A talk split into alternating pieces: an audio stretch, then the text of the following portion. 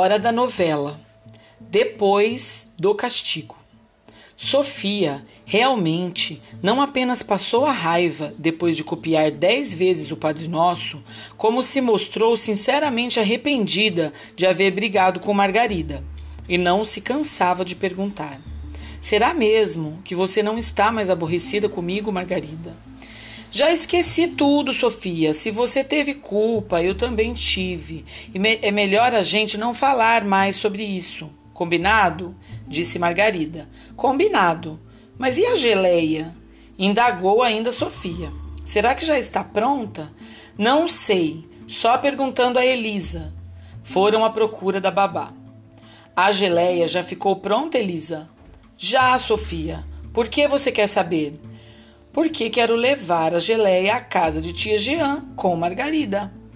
Ora, muito bem, gostei de ouvir isto, disse a senhora de Freuville, que ia chegando com a senhora de Rosburg. A geleia já está pronta sim, e vocês podem levá-la agora. A casa da tia Jean.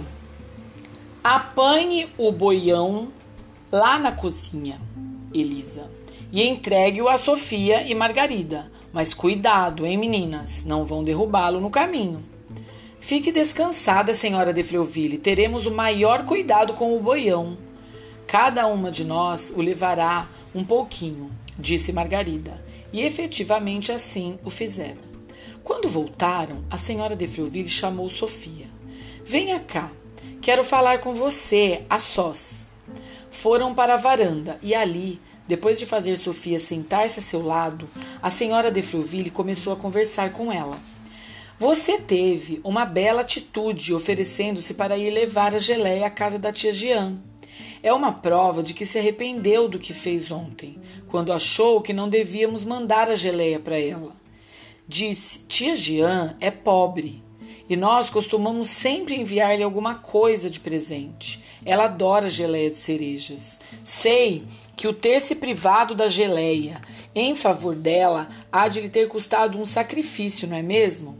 Mas com isto você só fez por merecer também um boiãozinho de geleia, porque demonstrou que sua gula não é tão grande a ponto de fazer de você uma menina egoísta.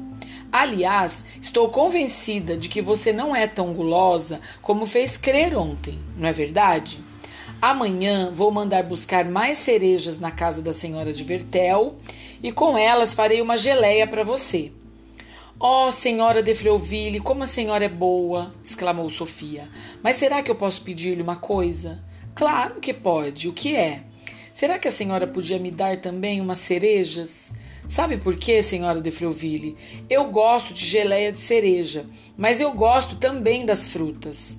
E lá em casa, a senhora Fichine nunca me dá nem uma coisa e nem outra.